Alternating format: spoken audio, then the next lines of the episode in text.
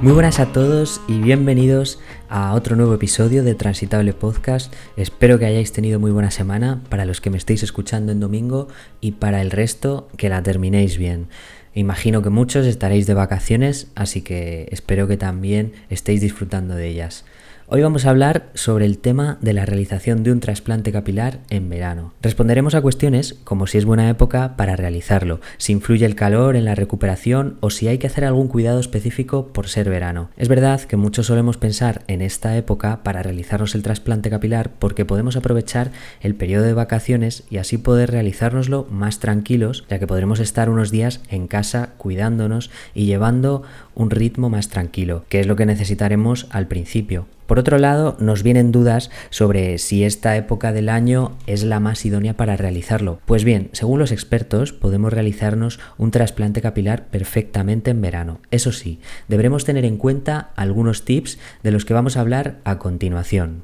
Tip número 1. Lo primero será tener siempre la zona hidratada. Para ello nos echaremos agua termal en la zona cada dos horas aproximadamente o siempre que lo necesitemos, ya que esto también nos ayudará a aliviar los picores de los primeros días.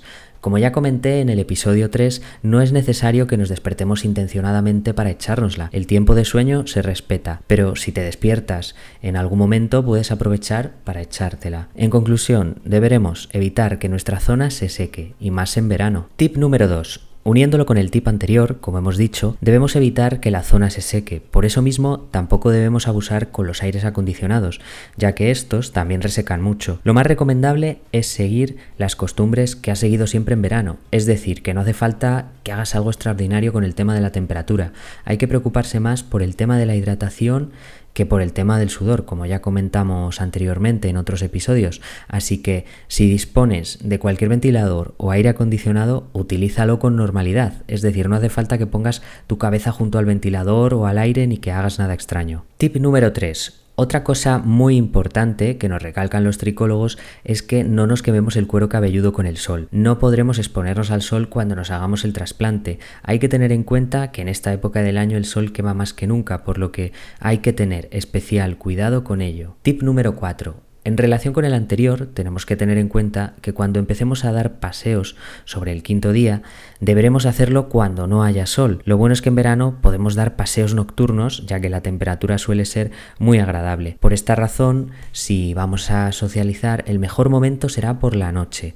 Una recomendación que me ha hecho mi tricólogo es que el plan de, tomar algo con los amigos en una terraza o con la familia podría hacerse perfectamente por la noche. Como veis, tenemos alternativas para seguir socializando y decimos sí a los planes nocturnos. Tip número 5. Respecto al sol, hay otro detalle importante que comentar y es que, como ya comentamos en el episodio número 3, no podremos ponernos gorras ni cualquier cosa sobre la cabeza los primeros días. Con más tranquilidad, dijimos que tanto cascos como Mm, cualquier tipo de, gorro, incluso los gorros de lana en invierno, eh, lo recomendable sería al mes porque van bastante pegados y si tenemos mucha urgencia por ponernos algo en la cabeza podríamos hacerlo con muchísimo muchísimo muchísimo cuidado a los 15 días, pero mm, poniendo las cosas como súper separadas ¿no? de, la piel, intentando que no se enganche ningún folículo y, y, eso, siendo responsables, porque por una tontería no queremos que los folículos sufran ningún daño. Así que bueno, eso quiere decir que la única manera de protegernos del sol será estando en casa durante las horas de sol, como ya hemos comentado. En el caso de, pues eso, de poder hacerlo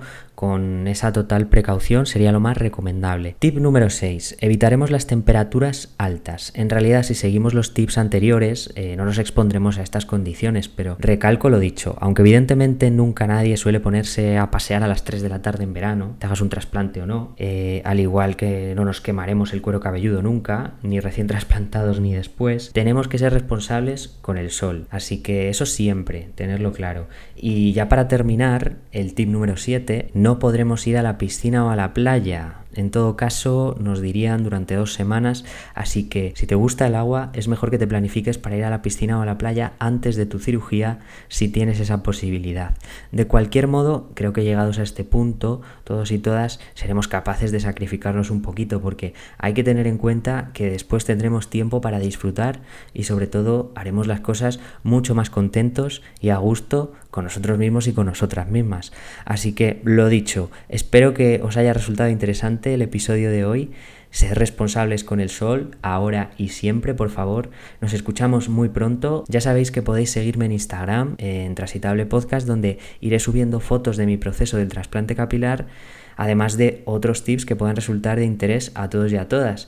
Y bueno, ahora mismo ya puedo decir que, que solamente me queda una semana para hacerme el trasplante capilar, así que Dentro de poco ya tendréis noticias y, más documentos visuales, por así decirlo, en cuanto a fotos y vídeo, para que podáis seguir mi proceso y pues espero que todo esto pueda resultar de interés y a todo el mundo y sobre todo a los que habéis decidido embarcaros en este proceso o que quizás empezáis a tenerlo en mente y no sabéis cómo empezar. Así que lo dicho, muchas gracias por escucharme un día más y un saludillo a todos y a todas.